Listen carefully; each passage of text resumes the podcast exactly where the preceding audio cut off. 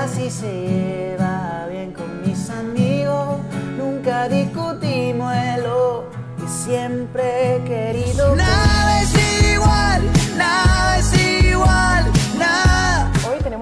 gusto tener como invitado a un gran cantante, compositor y compatriota venezolano, quien ha colaborado con grandes artistas desde Dana Paola, Cami, Micro TDH, entre otros. También ha recibido múltiples premios y nominaciones como Pepsi Music y Latin Grammy. Y podemos decir que este año está triunfando con el tour que acaba de hacer en Sudamérica, Estados Unidos, Europa, el Algodón World Tour. Y ahora con esta canción que ha sido un éxito total, Ojos Marrones, bienvenido, Lazo. Muchas gracias, muchas gracias. Gracias.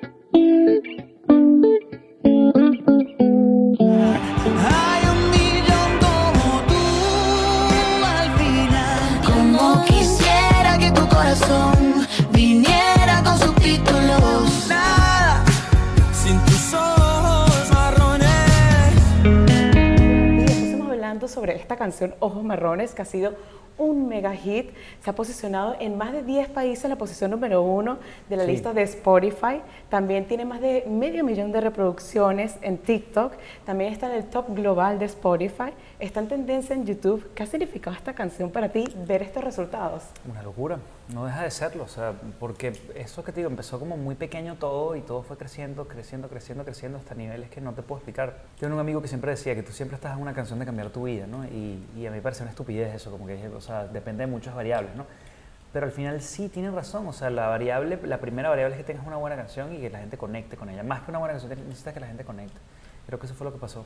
Me encanta lo que acabas de decir, que necesitas una canción para cambiar tu vida. Cuéntanos cómo sentiste esa experiencia en el momento que subiste esta canción, como cualquier otra de tus canciones, y empezaste a ver que todo el mundo estaba subiendo videos, canciones, compartiendo este tema.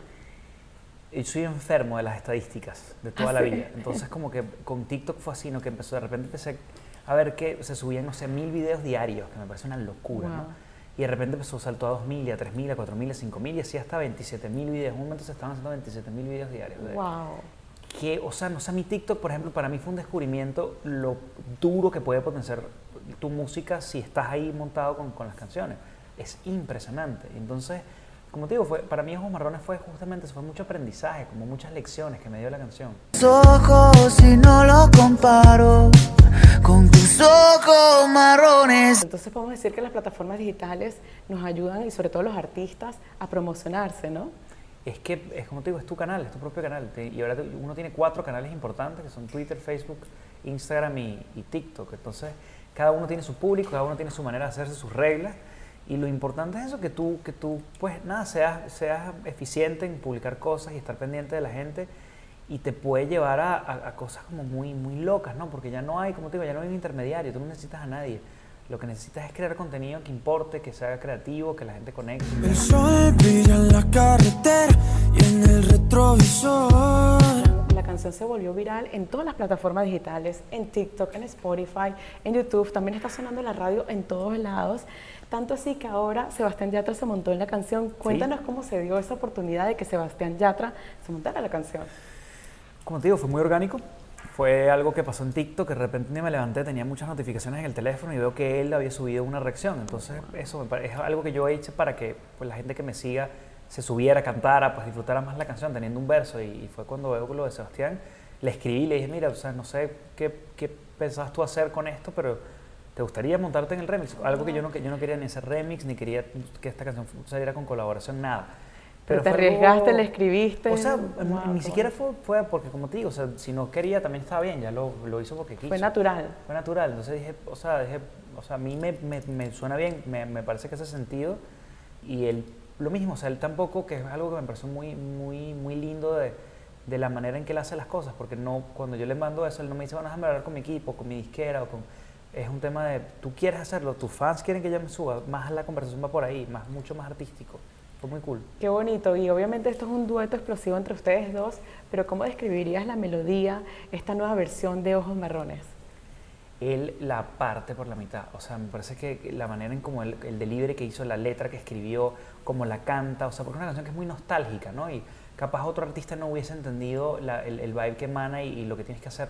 Con él fue así, lo escuché y dije, no tengo que hacer nada, no tengo absoluta- absolutamente nada. Bienvenido al único concierto jugable de toda la historia.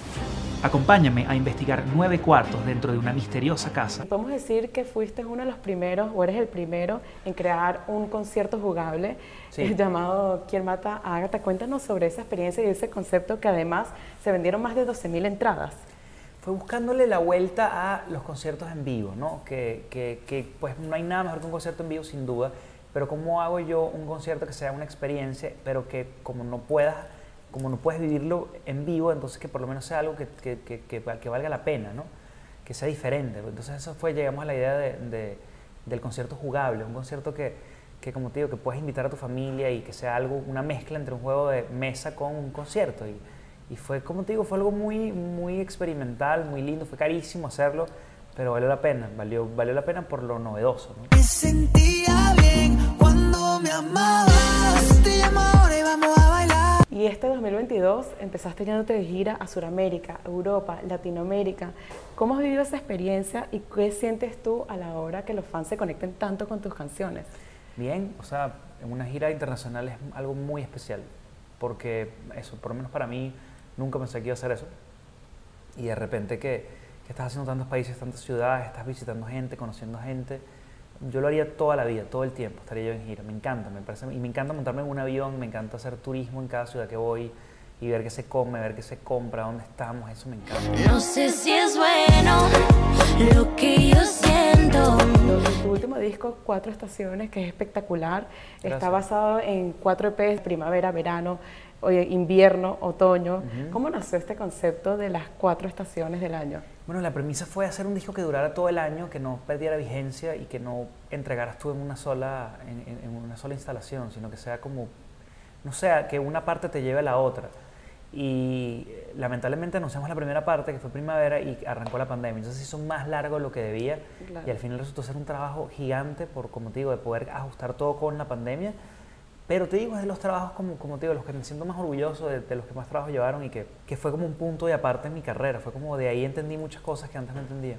Y también compartiste en un post que decías que las relaciones las puedes comparar con las estaciones del año. Tipo, por ejemplo, invierno, miedo, salirte de la zona de confort, verano, el amor eh, auténtico. Cuéntanos qué son las relaciones para ti según las estaciones.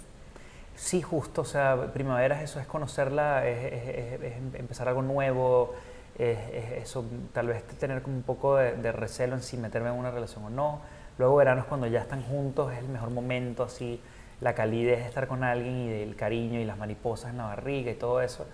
Y luego otoño es cuando las cosas ya no están tan buenas como antes, o sea, empiezan a ver otra vez las mismas inseguridades, las cosas no pasan y en invierno es cuando se acaba. Entonces cada una de las estaciones tiene sus canciones pues que hablan Odio que nunca dijeras adiós, odio que ya tienes muchísimas nominaciones, por ejemplo, más de 15 nominaciones en Pepsi Music.